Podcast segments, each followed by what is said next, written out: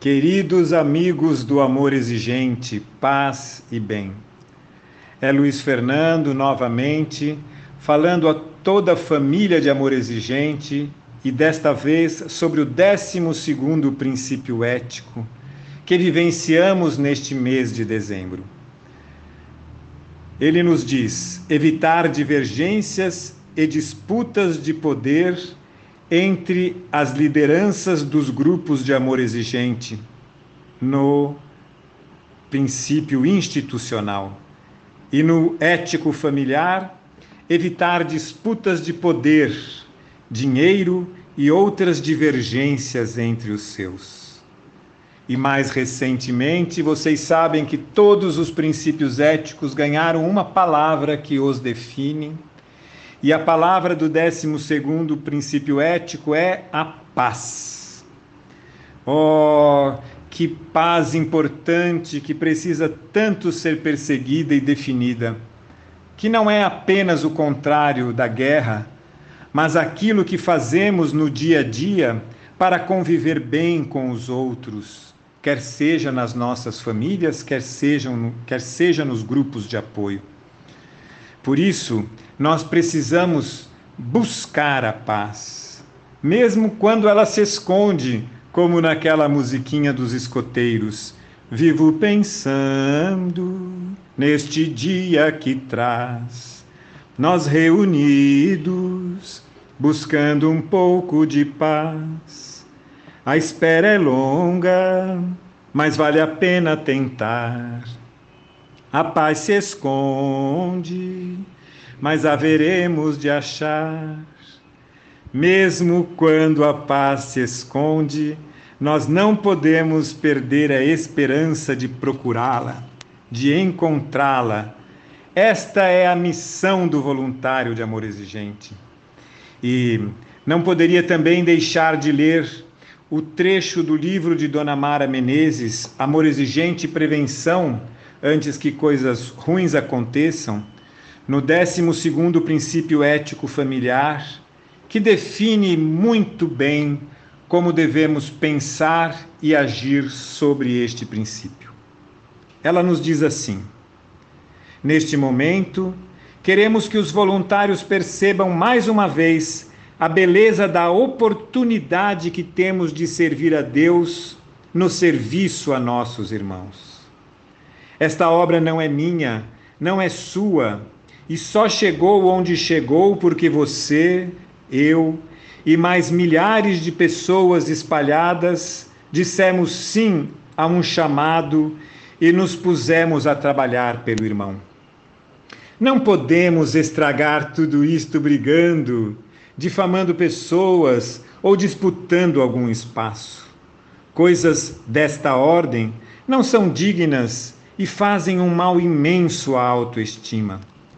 Nossa caminhada numa proposta de prevenção e qualidade de vida deve nos deixar prontos para evitar um modelo que não queremos para nossos filhos entre si e nossos parentes.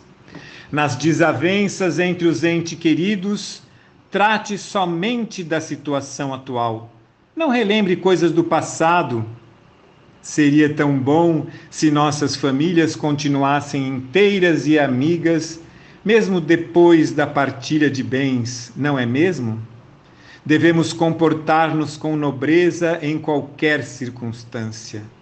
Viver em harmonia conosco e com os demais é a proposta deste princípio ético para nós.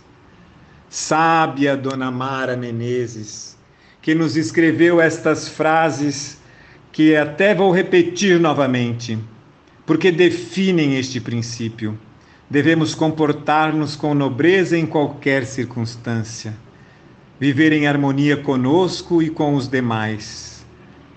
Amigos queridos, somos convidados a ser instrumentos da paz. Esta é a missão do nosso voluntariado. Este é o compromisso que assumimos conosco mesmo e com o amor exigente. Fazer o que deve ser feito. E, queridos amigos, posso dizer para vocês a oração, da seren... a oração de São Francisco? Senhor, fazei-me instrumento de vossa paz.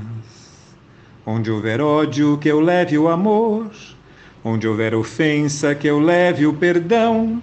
Onde houver discórdia, que eu leve a união.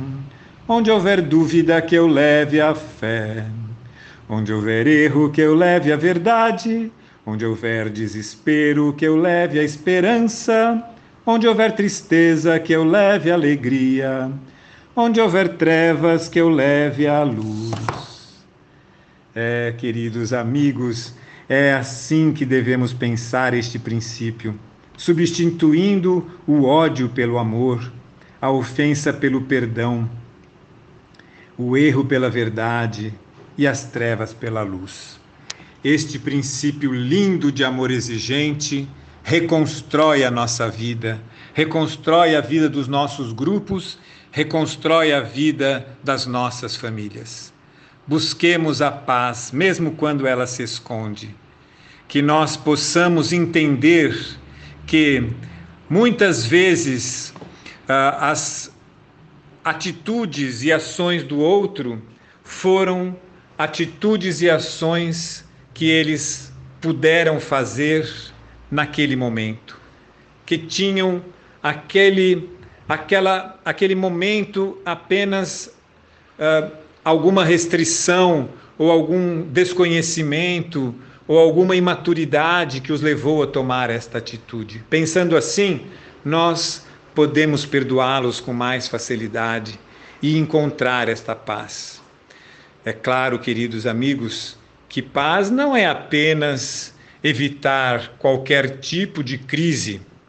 Sabemos que no amor exigente precisamos criar crises para poder fazer com que o outro tenha perdas e busque uma, um novo momento de sua vida.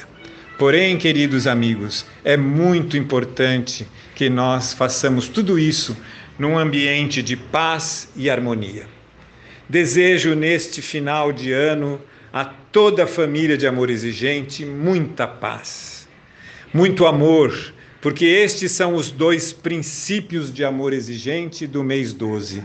E a paz e o amor é que nos levam realmente a mudar de vida e a enfrentar um ano novo que se aproxima, talvez cheio de desafios como os outros tantos que já vivemos, mas com este instrumento de trabalho chamado amor exigente cujos princípios do amor e da paz estudamos neste mês de dezembro, somos mais fortes. Juntos somos mais fortes, inclusive para buscar a paz. Amados do meu coração, desejo então finalmente que tenham um fim de ano cheio de paz e um ano novo também, porque este princípio não é só para o mês 12, é para o ano inteiro o primeiro ano de nossas novas vidas. Até breve!